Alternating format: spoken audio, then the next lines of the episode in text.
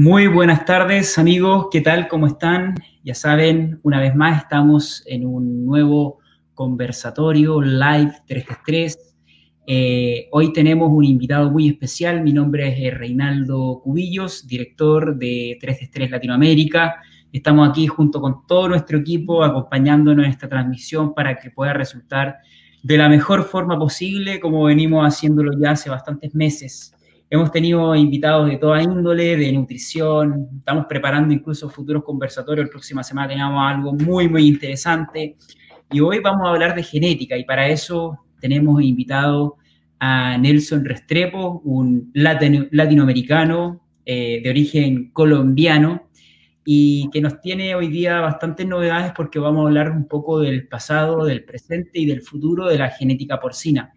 Nelson es actualmente director de ventas de Hendrix Genetics, eh, compañía que lidera la genética Hyper en Latinoamérica. Y bueno, Nelson, preguntarte cómo estás. ¿Qué tal, Reinaldo? ¿Cómo te va? Muchas gracias por invitarme, hermano. Bien, bien. Yo estoy muy bien acá, espero que tú también lo estés. Estamos transmitiendo ya para más de 20 personas que están conectadas, así que lo que vamos a pedirle a las personas es que nos digan de qué parte están ubicadas, ¿vale? Para que vayamos saludándolas antes de iniciar con este conversatorio. Tenemos a Elvis, a Elvis Muchaypiña desde Perú, tenemos también a Edgar Fernando García desde Querétaro, México. Hola Edgar, un gran abrazo. Tenemos a Henry Paico Vernilla desde Chiclayo, Perú. Tenemos también a Juan Antonio Díaz esperando la charla. Saludos desde Puyalpa, Perú. Y bien, me alegro, me alegro que haya muchísimas personas que estén conectadas desde, desde Perú eh, y también de México y también decirle a los que están ya conectados que nos escriban para que podamos ver de qué parte están ubicados, saludarles y decirles también de que eh, este evento es muy importante que sepan que eh, tiene que ser de interacción. Entonces voy a pedirle a todos los que estén eh, conectados, que hagan preguntas, etcétera, ¿ok? Aquí vemos que tenemos a Megan Vázquez, si no me equivoco, es la Megan de nuestro equipo de 333, pero se cambió el apellido. Em, e, ella, ella está en Trujillo, yo lo sé, ¿sí? Saludos, Megan, ayúdanos ahí a compartir en las redes. Tenemos también a Carlitos Sedano desde Trujillo, La Libertad, Perú, Enrique Jiménez desde eh, desde Libertad Trujillo. Tenemos también al doctor Francisco Acosta. Gracias, doctor, por estar acompañándonos. No se pierde ninguno de nuestros eventos. Eh, saludos de Brasil, Paulo Freitas. También, Paulo, un gran usuario de nuestra comunidad, tanto en Brasil como en Latinoamérica, porque él habla también en español. Tenemos también a la doctora Cintia Faletti, importante profesional de Argentina. Un gran abrazo, Cintia. ¿La conoce Nelson? Sí, la conozco, la conozco, la conozco. muy buena en reproducción, así que espero que hagas preguntas bien, bien fuertes a Nelson, Cintia, para que lo hagamos hoy día, eh, no, le, hagamos sufrir, ¿ok? Buenas tardes, Miriam Menéndez desde Perú, así que contentos de iniciar este evento, vamos a hablar un poco sobre la genética. Eh, bueno, Nelson lleva bastante tiempo con nosotros acompañándonos en nuestra comunidad porque es una de las personas que ha, junto con su compañía, ha decidido patrocinarnos, poder crear contenido, poder dar eh, un poco más de soporte hacia nuestra comunidad que va creciendo, de poder crear eventos. Ya saben, la semana pasada tuvimos un evento espectacular con líderes gremiales. Si no tienen el link internamente, el equipo se los puede pasar acá en la interacción Tuvimos un evento con cinco países de nuestra Latinoamérica, con los líderes gremiales, para hablar un poco de proyecciones, del pasado, presente y el futuro. Entonces, hoy en día lo que vamos a hablar un poco va a ser de un eslabón sumamente importante de la producción porcina, que es la genética. Entonces, antes de entrar de lleno a ese campo, yo te quisiera preguntar, Nelson, un poco tu historia. Eh, ¿Qué estudiaste? Qué, ¿Cuál es tu formación? Etcétera.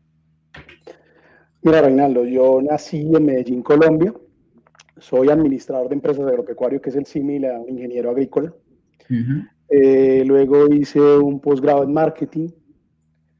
Luego de eso me fui a España a estudiar el máster de porcino de Lérida. Fui uno de los, ahí creo que fue la segunda corte, uno de los primeros latinoamericanos que llegó a España a estudiar el máster. Luego estudié otra maestría en el tema de, de mercadeo. Me quise, me di cuenta de que el mercadeo con, con la producción y la venta y metido en el sector agropecuario hacía mucha falta y, y, quise especializarme ahí. Y por último estoy haciendo cursitos así, por ejemplo, del tema de antropología y cositas de esas que me permitan entender mejor eh, a nuestros clientes como tal. Como tú lo dijiste, me encargo en el, eh, de ventas en, en, América Latina y aunque somos todos latinoamericanos, somos muy diferentes. Y, entonces cada día, cada día aprendemos más. Cada día aprendemos más y el objetivo es seguir aprendiendo cada vez más en, este sector que nos apasiona. Estoy totalmente de acuerdo contigo que Latinoamérica es un continente, sí, es así, somos todos muy diferentes y eso también es, lo rico de poder tener cargos como los nuestros. Muy, muy enriquecedor. Una, una, región y poder conocer bien a los peruanos, poder conocer bien a los argentinos, a los, a los latinos, a los, a los mexicanos, a los bolivianos, etcétera. y la verdad que eso te nutre mucho como profesional y también nutre a nuestra comunidad, porque obviamente están acá presentes diversas personas de diferentes países y nosotros como empresa o, comunidades estamos siempre entregando eventos para poder generar interacción. Aprovecho también de pasar el dato de que no se olviden de inscribirse en nuestro 333 Experience Congress. Internamente el equipo va compartir también el link para que ustedes puedan reservar ya un ticket para ese evento. Ese evento tenemos nueve sesiones muy, muy importantes desde el punto de vista de impacto económico. Tenemos directores de sanidad de empresas como AgroSuper, tenemos también participación de empresas mexicanas, de colombianas, etcétera. Entonces, obviamente, un evento para que generemos interacción. Vamos a estar trabajando en una plataforma sumamente importante desde el punto de vista de networking, así que les, les invito a que sean, ojalá, parte de los 300 cupos que tenemos disponibles para ese evento. Y Nelson, vamos a hablar un poco ya, ya entrando al tema de la genética. Cuéntame un poco en tu andadura de, en el mundo de la genética, cómo has ido evolucionando Latinoamérica en este sentido. Mira, Reinaldo, eh, pues si vamos a ver un poquito de historia en el tema de la genética, esto, la genética se originó en el mundo, los productores de porcinos fueron las que las crearon, las asociaciones y todo esto en el mundo, y em, empezamos con simplemente en los años 60, en, nacieron las principales empresas de genética que vemos ahora. Luego en los años eh, solamente trabajamos con ese tema del fenotipo y, revisa, y seleccionábamos animales por, porque nos parecían bonitos o porque eh, muy musculoso y todo esto. Luego de los años 90, 80, 90, ya se va perfeccionando un poco el tema y nos metemos con el, el BLAB genético, con el index y todo esto que es un, el sistema estadístico que nos permite ya mirar las características y asignarles una puntuación más o menos a cada uno y seleccionábamos los mejores animales. Hasta el 2000, donde ya empezamos con el tema de la genómica, donde ya van la explosión de donde ya empezamos a, innovar y todo este tema, y, ahora con eh, organismos genéticamente modificados y otras cosas. Eh, entonces vamos, vamos ahí. En Latinoamérica, ¿dónde estamos? Eh, entramos un poquito tarde con respecto al resto del mundo principalmente Latinoamérica, llegaron las casas genéticas eh, unido a casas de concentrados, a compañías comercializadoras, a productores, asociaciones de, productores. Y siempre lo que buscaban era simplemente buscar unos mejores resultados. O sea, buscar mejores resultados y ganar más dinero. Ya está. Nosotros hacemos genética animal, eh, está bien para obtener unos resultados, pero al final todo eso se traduce en dinero. Entonces, eh, esa fue la, ese es el origen. Ah, ¿Qué pasa? Que todavía tenemos en Latinoamérica empresas eh, regionales, pequeñas, gente que hace su propio programa genético, entonces está, ustedes estarían como en los años 60. Tenemos gente de los años, que está todavía en los años 60, gente que todavía trabaja como en los años 80, 90, y también tenemos las casas genéticas serias que estamos trabajando fuertemente con el tema de genómica para dar unos resultados significativos como tal. Entonces yo creo que eh, Latinoamérica se está, está entrando en, en, el cuento, está entrando en la moda. Somos un continente que tiene más o menos 6 millones de cerdas, sacando a Brasil que tiene 2 millones, en México tiene un millón, el resto podemos tener otros 3 millones. Y yo creo, la estadística no está muy definida, pero yo creo que el 50% de esos 3 millones no utiliza genética. Y estoy siendo muy, muy, muy, muy, muy laxo creo que además, es más, si nos vamos a un país como México, donde están todas las casas principales de genética, todavía existen genéticas regionales donde no hacen, no hacen, no hacen genómica, no hacen nada de esto, sino hacen, seleccionan animales así. Entonces yo creo que las casas genéticas tenemos una gran oportunidad en América Latina. Es indudable que América Latina tiene una gran oportunidad para el cerdo. Tenemos el 25% de tierras cultivables y, y, yo creo que indudablemente en los latinoamericanos nos tenemos que dar cuenta de dónde estamos y, y la oportunidad que tenemos. Y las casas de genética lo estamos dando y estamos en estos momentos en, expansión. O sea, la, primero había muy pocas casas de genética en Latinoamérica y ahora están llegando todas. Y eso va a ser muy bueno porque va, va a ayudar a diversificar, a, diversificar, va a ayudar a, a, tener más alternativas, a, mejorar la competencia entre nosotros, que al final el gran beneficiado va a ser el productor. Entonces yo creo que más o menos estamos en Latinoamérica. Claro. Y, sabes qué, em, ha pasado que cuando las compañías genéticas llegaron a, los países hubo una gran evolución en los parámetros productivos y también una gran evolución en la eficiencia de estas empresas que hizo que también el país fuese un poco mayor, más competitivo, del punto de vista de que obviamente quienes obtuvieron la ventaja de tener estas empresas genéticas eh, como, como un socio partner, eh, pudieron avanzar mucho más rápido y no dejarlo no, no, no el, la evolución del mercado lo dejará atrás, ¿me entiende o no? Porque lamentablemente eso es lo que ocurre en los países que obviamente eligen eh, el, desarrollo genético y, la mejora genética, que los que no la tienen se queden atrás y culpan al sistema y culpan a, cualquier cosa, pero es que yo, no... Yo voy a a eh, un poquito presumido en el tema, yo digo que trabajo en, el mejor, en la mejor área de la, de la producción porcina, porque hacemos la innovación y somos los que de pronto mm, mm, llevan el liderazgo en muchas cosas. Un ejemplo sencillo. Eh, la conversión alimenticia ahora es un espectáculo y en un futuro va a ser mucho mejor. Si tú, tú puedes utilizar la mejor dieta, el mejor nutricionista de todos, el, puedes darle la mejor alimentación a sus cerdos, pero si en su ADN, si en su, gene, en su genética, su genómica, ese animal no tiene potencial, no tiene, estás botando, la, estás botando el alimento a la basura, no hay de dónde sacar.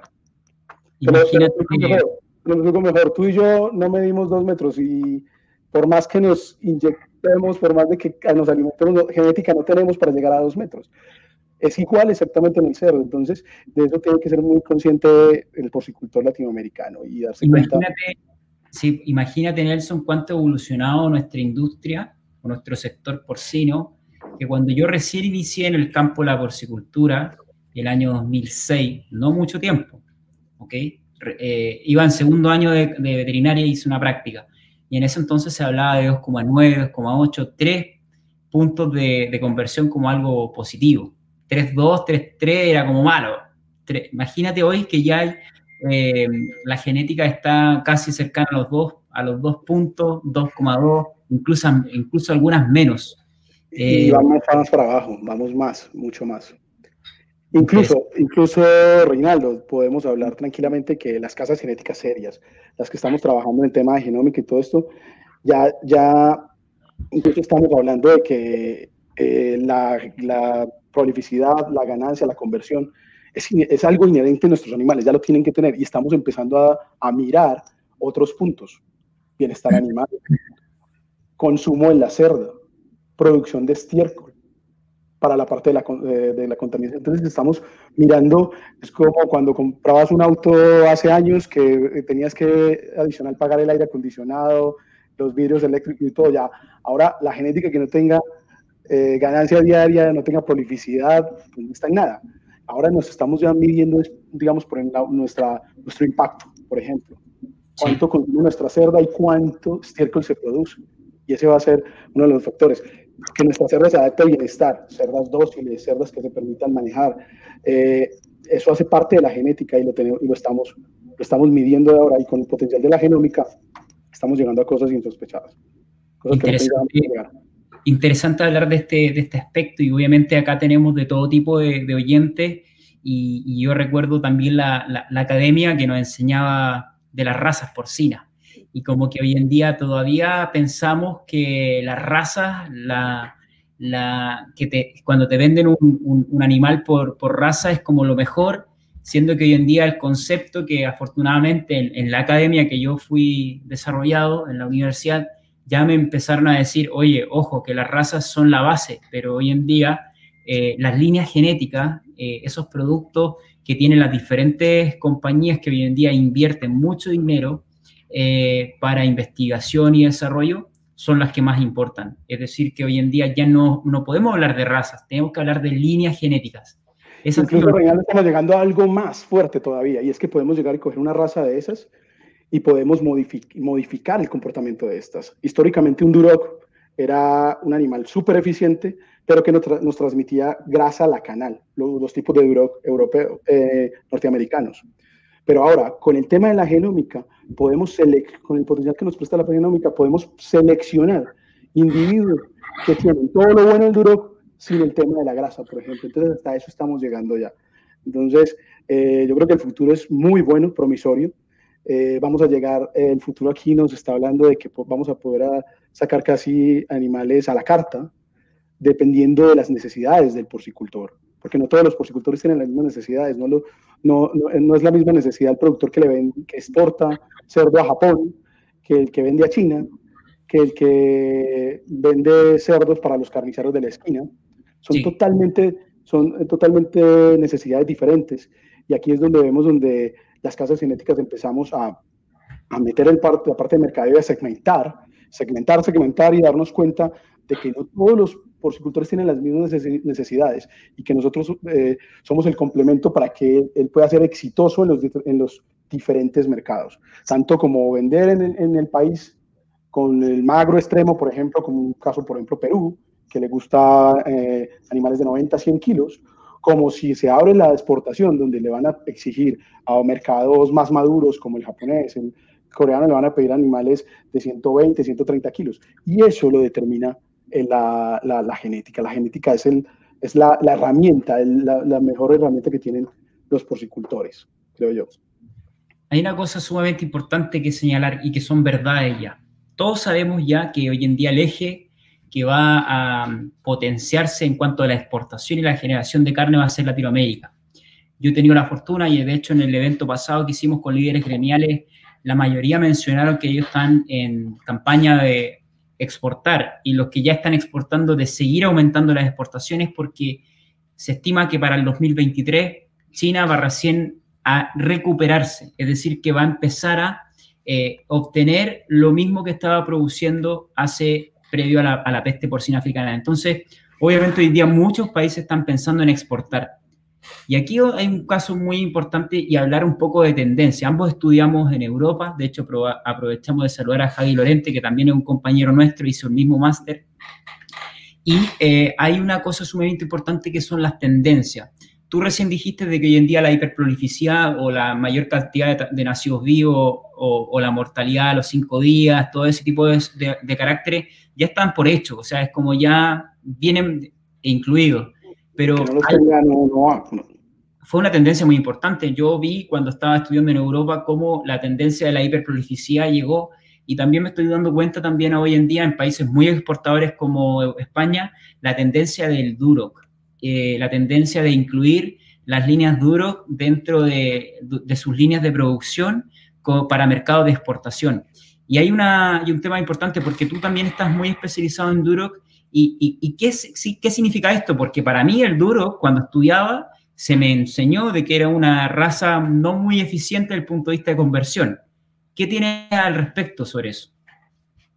Mira, lo que pasa es que la genómica nos cambió nos cambió la perspectiva. La genómica nos permitió tener poblaciones de grandísimas de Duroc y entre ellas, por, eh, al, cruzar, al, utilizar el, el BLAP genético, cruzarlo con la utilización de la genómica. El BLAP es la estadística, seleccionábamos los mejores individuos, eh, hijos de este, de este padre, hijos de esta madre, sabíamos que estos iban a ser los mejores, pero la, la genómica nos permitió entrar en esa camada y seleccionar el individuo que tuviera las mejores características que estábamos buscando. Entonces, cuando buscábamos un, individuo que tuviera todo lo bueno del Duroc, que, que, toda la vida nos han hablado, que es rústico, que gana, que gana peso muy rápidamente, que puede subirse a mucho, muchos pesos, pero tenía el problema de grasa. Cuando teníamos ese, ese, ese problema específico de la grasa, en, una, en poblaciones grandes empezamos a buscar Duroc que fueran bajos en grasa.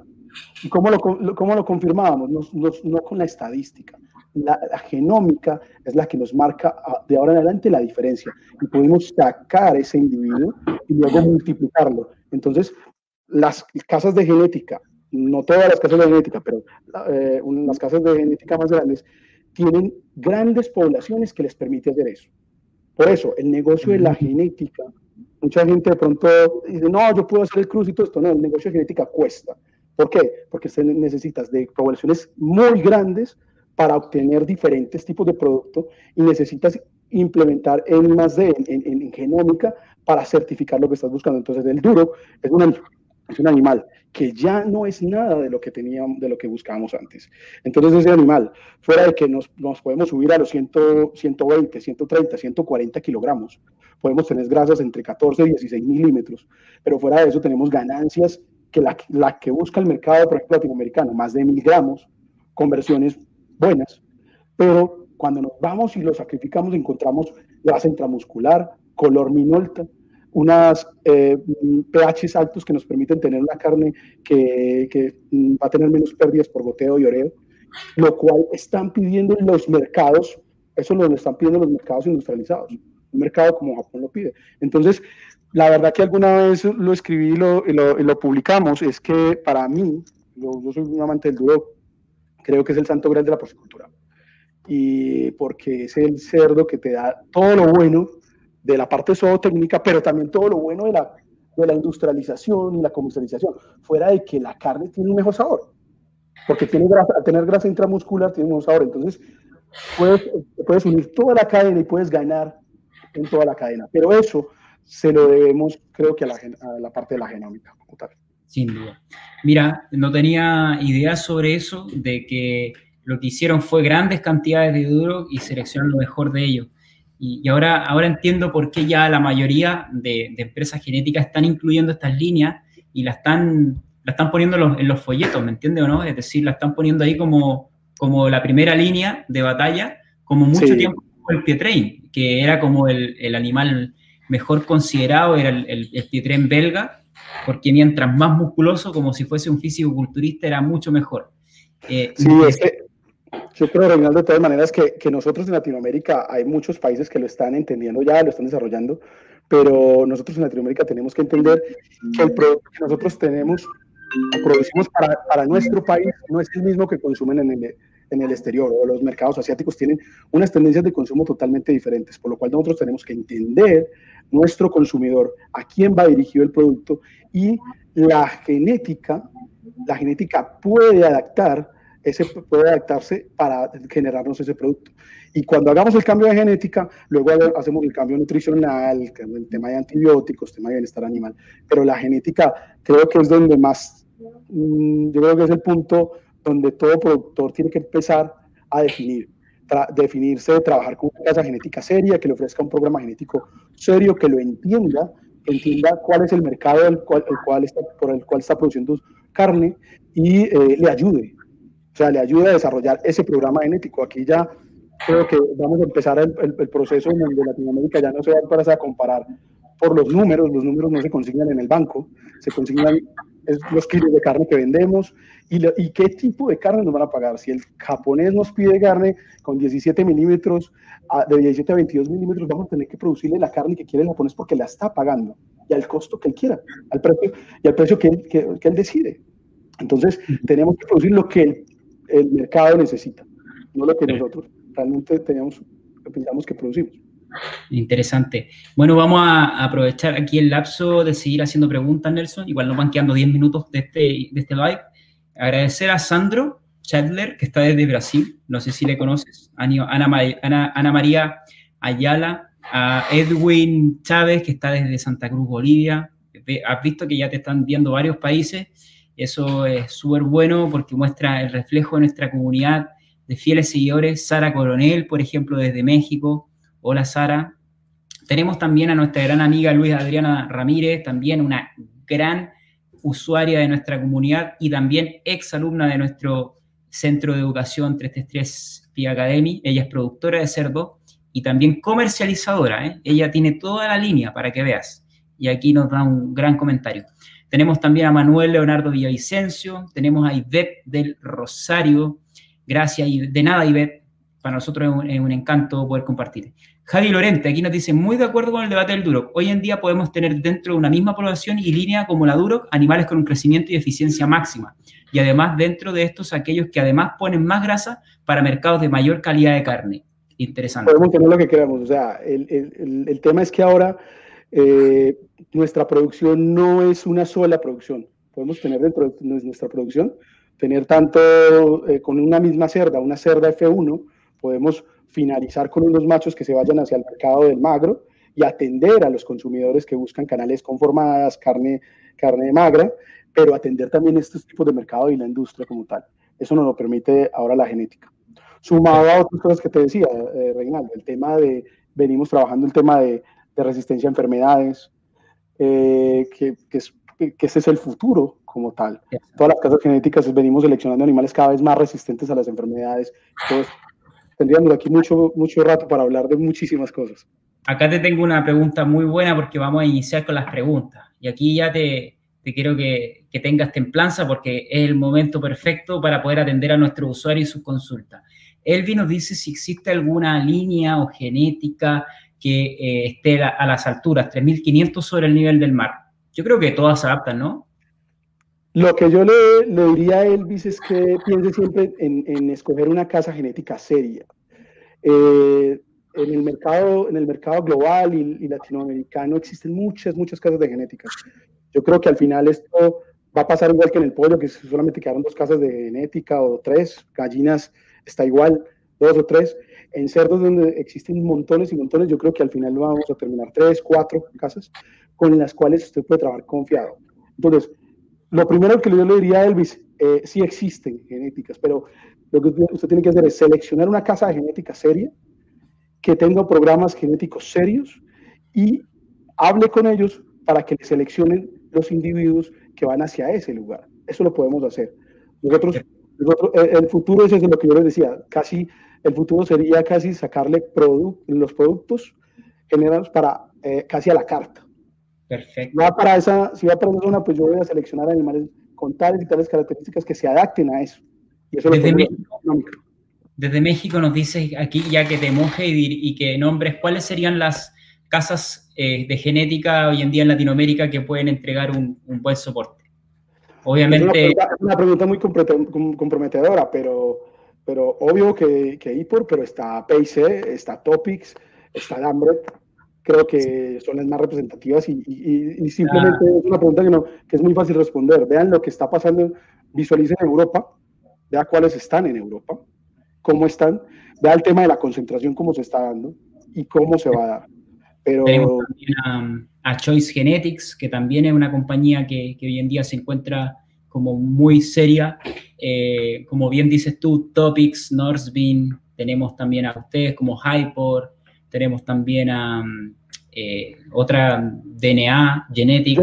Yo les, doy una clave, sencillo. Aquella compañía que tenga un programa, un programa coherente, que, que trabaje con el tema de la genómica, que haga, investigación, que, haga investigación e inversión en genómica, es una genética seria.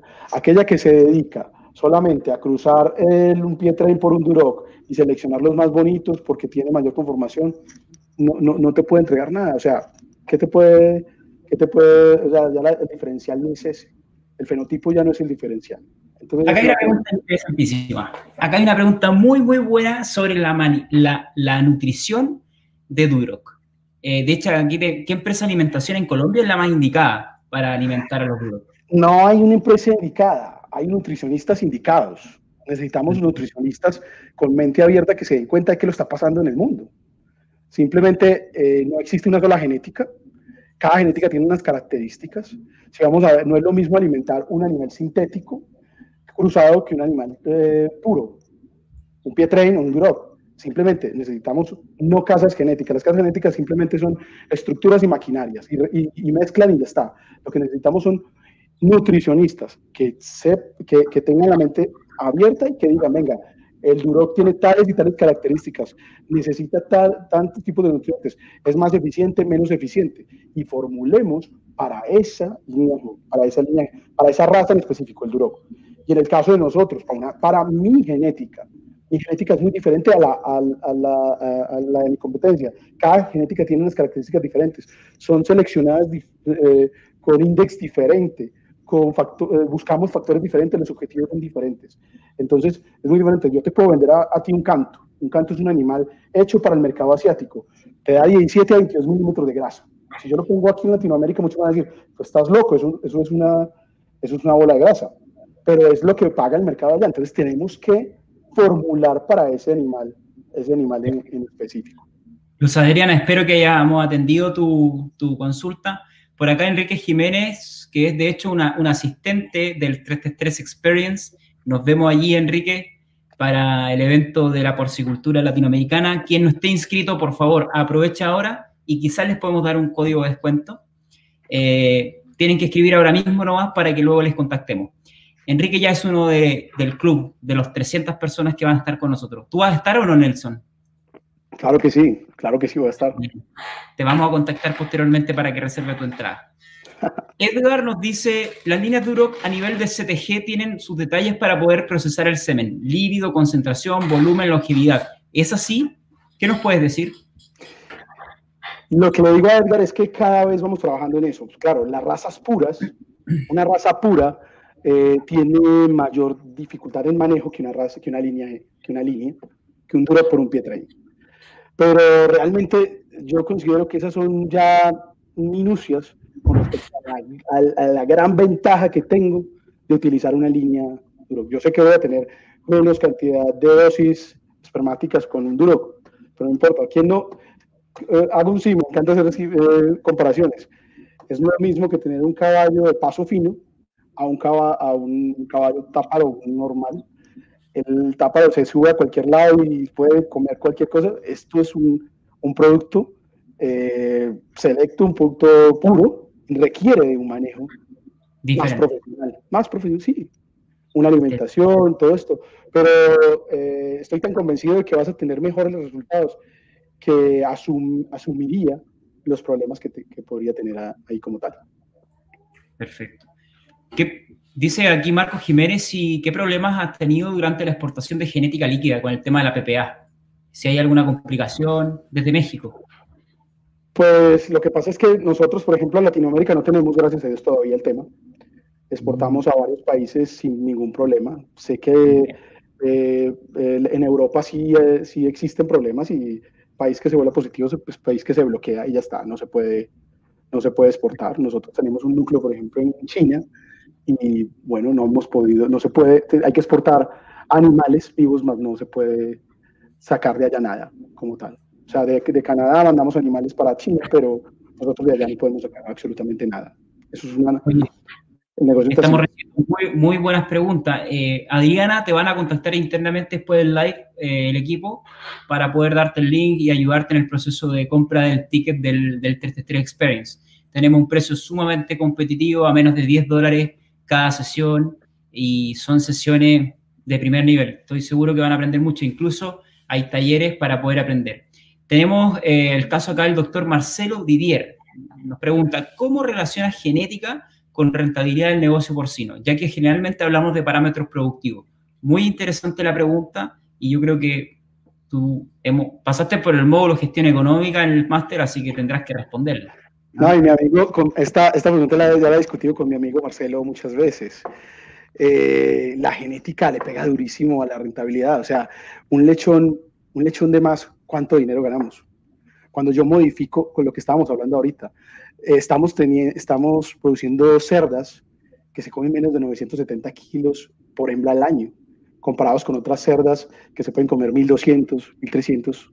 Estamos hablando de 100 kilos menos. Y si hablamos, un, si hablamos de exagerado, un precio exagerado, un dólar, un, dólar, un kilo de alimento, y 100 kilos de alimento me quedan 100 dólares. O sea, 100 dólares por cerda al año, cada vez más. Entonces, la genética, eh, yo, yo le respondo a Marcelo directamente, la genética le pega es directamente proporcional al costo, al costo de, la producción porcina.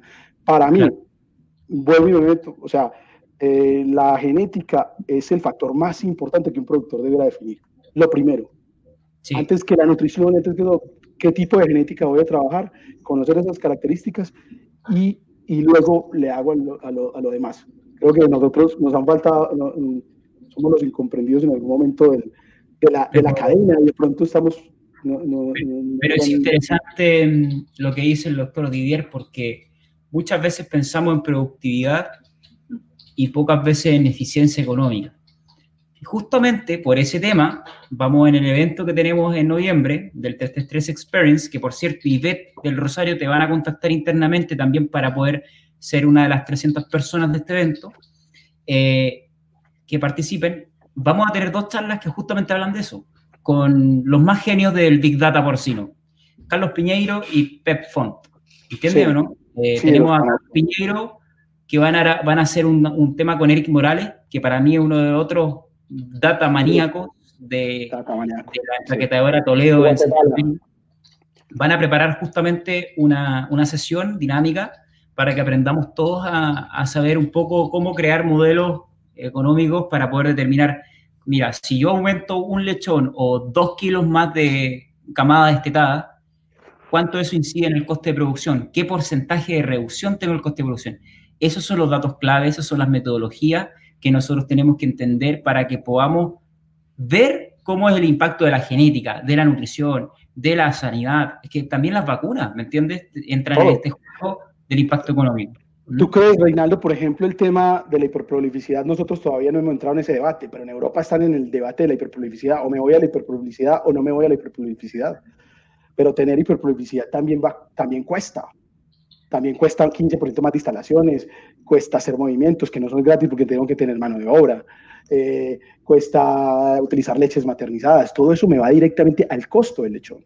Entonces, a veces yo puedo decir, no, yo voy a tener 42 lechones de este por año, pero ¿a qué costo es el lechón? a veces puede ganar, más dinero, puede ganar más dinero el que tiene, desteta 35 lechones que el que desteta 40, pero depende, eh, tenemos que afilar bien y, es un tema que a veces quizás en las carreras zootecnia, en medicina veterinaria, no nos enseñan porque los ingenieros agrónomos lo entienden bastante bien, que es cómo estructurar los costos.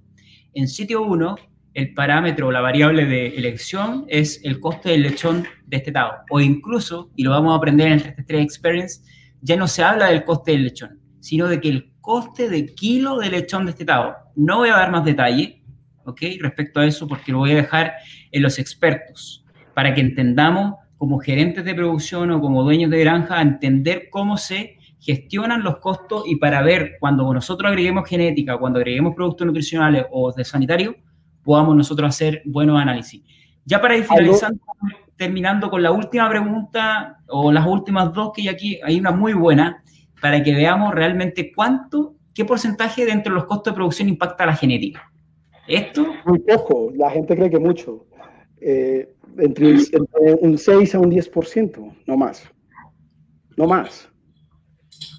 Exactamente. El alimento, impacta en 60, 70, un 60 en Argentina. 75 en Chile, imagínate. 60 en países con bajos costos, pero 75 en Chile. La genética aquí está entre el 1,5 y 2,5. Eh, entonces, si se dan cuenta, en un lugar donde impacta tan poco, a veces cometemos grandes errores. Entonces, ese es la enseñanza que queremos dejar hoy. Y eso, y eso, Reinaldo, algo, perdón para concluir, y eso que la genética en Latinoamérica todavía es más cara comparada con Europa, por ejemplo. Pero a medida que se vaya poniendo un precio más similar a la Europa, el costo cada vez va a disminuir. Cada vez más va a disminuir. Créanme, invertir en genética es el mejor negocio. Cada vez vas a tener mejores resultados, vas a ganar más dinero y vas a ese costo genético se va a diluir en tu eficiencia y lo que tú estás buscando. Claro. Bueno, acá tenemos la tercera persona que ya si quiere participar en el evento, Carlos Alberto Santamaría, te van a contactar posteriormente. Tenemos entonces a Diana Peña, y Beth del Rosario y Carlos Alberto Santamaría interesados en el evento. Si hay alguien más, por favor, calle ahora, calle para siempre, para que nuestro equipo tome contacto directamente y también podamos ofrecerle un código de descuento por haber participado en este evento. José, ah, Juan Antonio Díaz dice, puedes mostrar o enviar parámetros productivos del duro. Vamos a deja tu correo electrónico, Juan Antonio Díaz, para que nosotros luego Nelson te escriba y te pueda mostrar un poco más de ese tema de detalle. Luis Adriana Ramírez, así es, la genética es básica para recibir rentabilidad de la, de la granja, exactamente. Eh, Neis Lizana también está interesada en participar en el evento o no? ¿A eso se refiere? Por favor, para que podamos nosotros también dejarla aquí registrada internamente. Acá está el correo de Juan Antonio Díaz. Eh, bien, perfecto. Yo también estoy interesado en el evento. Juan Antonio Díaz, perfecto. Estamos registrando todas las personas para que puedan eh, ser parte de este evento. Neis Lizama, bien, cinco personas. Nelson, contigo seis, me imagino, va a participar y a estar con nosotros. Tenemos temas que te van a ayudar muchísimo para poder defender tu, tu rubro, que es la genética. Así que, bien, interesante. Cintia, yo también, perfecto, Cintia, nos encantaría. Deseo participar en el Congreso 333. Doctor Marcelo Didier, le vamos a contactar y le vamos a dar también un descuento, obviamente, por ser chileno y también usuario de nuestra comunidad y speaker de 333 también, que usted nos acompaña muchísimo. Marco Jiménez también está interesado en el evento, maravilloso. Eso es lo que justamente también buscamos, poder llegar cuanto antes a las 300 personas porque es de entradas limitadas para que podamos compartir. Y hay una cosa muy importante, Nelson, que espero que ustedes también nos acompañen y nos ayuden a patrocinar el evento, que es que vamos a crear un club de personas que van a participar en un futuro en, ediciones presenciales también del evento, porque vamos a hacer una disrupción. O sea, vamos a hacer un evento totalmente diferente a lo que ustedes imaginan. Solo les digo eso, ¿ok? Así que, bien, doctor Francisco Acosta, también le vamos a enviar un mensaje internamente, a alguien de nuestro equipo o yo mismo, le me voy a contactar directamente con usted para que pueda reservar. Nelson, palabras finales, llegamos ya a la final de este evento, te quiero agradecer, hicimos un evento creo que muy también histórico para este 3 que es la arte de genética y estar cerca de nuestra comunidad, ¿ok? Pues como palabras finales, la verdad que, que elijan una casa genética de confianza. Eh, yo creo que el, porcicultor que no, tenga, una casa genética de confianza está perdiendo dinero está perdiendo competitividad. Eh, tengan confianza en su casa de genética, eh, hablen con ellos. Eh, ahora todas las casas de genética tienen muy buenos servicios técnicos, todo esto, apalánquense en ellos, porque ahora la oportunidad de Latinoamérica es muy grande y el que no la aproveche no va, no va a estar como tal. Yo, yo quería, Reinaldo, aprovechar y verle, yo, yo, estuve en Chile alguna vez con, con Agrícola ASA. Eh, es una persona que le debo bastante, por la cual estoy, me metió el bichito, me inyectó mucho el bichito de la porcicultura y alguna vez quería darle las gracias así al, señor José López, hmm. que hace días no hablo con él y, la verdad lo recuerdo bastante. Hmm. Entonces, eh, ese es un gran maestro que tienen los chilenos allá y algún día sería muy bueno que lo, que nos lo, nos lo muestren a todos los, todos un gran maestro, la verdad. Vamos a invitarlo al doctor, a, a, don José López, porque es muy importante conocerlo, su experiencia, sobre todo en la parte de gestión de equipos. Sí, eso ha una formado, que te mete gasolina totalmente. Ha, ha, formado muchísimos profesionales en la agrícola, muchos alumnos que participaron también en nuestra universidad, la Universidad de Concepción, así que Vamos a escuchar tu recomendación y lo vamos a invitar en alguno de los tantos lives que ya, mira, tenemos una lista de personas, así que espero que no se pierdan los futuros eventos. Ya saben, si están en YouTube, ponle suscribir a, todos los que están en YouTube, suscribirse al canal, por favor, o si están también en Facebook, activar las notificaciones para que cada vez que hagamos un evento sea notificado. Y nada más, quisiera agradecerte, Nelson, agradecer a cada una de las personas que participaron. Aquí me estoy dando cuenta que Juan Antonio Díaz también quiere hacer la maestría en producción y sanidad porcina. La mejor elección, Juan Antonio Díaz. La mejor, si, creo que la mejor. si necesita información, por favor, déjanos un mensaje. Ya tenemos amigos, tenemos personas que. El mismo Pedro López, que estuvo con nosotros, hoy en día es profesor también del, del, máster. Eh, y la verdad que entrega muchísima eh, networking, sabiduría, personas, etcétera. Y bueno, finalizamos con Franco Juliano. Es el principal desafío como médico veterinario o asesor de granja porcina, hacer entrar en razón al productor que no es gastar más dinero. Pagar más en genética, nutrición o sanidad es invertir para producir mejor. Exactamente. La inversión, es una inversión, la genética, la nutrición y, la, sanidad. Entonces, nada, gracias Natalia. Eh, gracias por, por, tu feedback ahí. Estuvo muy bueno el evento. Gracias Fernando Ariza no, lo, no, le, no le escribimos acá. Fernando Ariza, una persona que conozco hace muchísimo tiempo eh, en la porcicultura digital, en la comunidad 333, muy importante para nosotros. Y nada, un gran abrazo, doctor Francisco Costa, una persona, un referente también. Ya le va a tocar también ser invitado por nosotros para hablar de sanidad. Él es un sanitarista importantísimo en Perú, en Redondos. Así que un gran abrazo, doctor, que le vaya muy bien y un fuerte abrazo a todos los que participaron. Qué bueno que le haya gustado la charla. Un gran abrazo, Adriana. Te esperamos en el evento, igual que a todas las personas que estuvieron interesadas en participar. Nada más, próxima semana, misma hora, un evento interesantísimo interesantísimo. Tendremos cinco invitados. A ver qué nos vamos a montar. Un abrazo, Nelson. Cuídate mucho. A ver, bien, gracias. Hasta luego.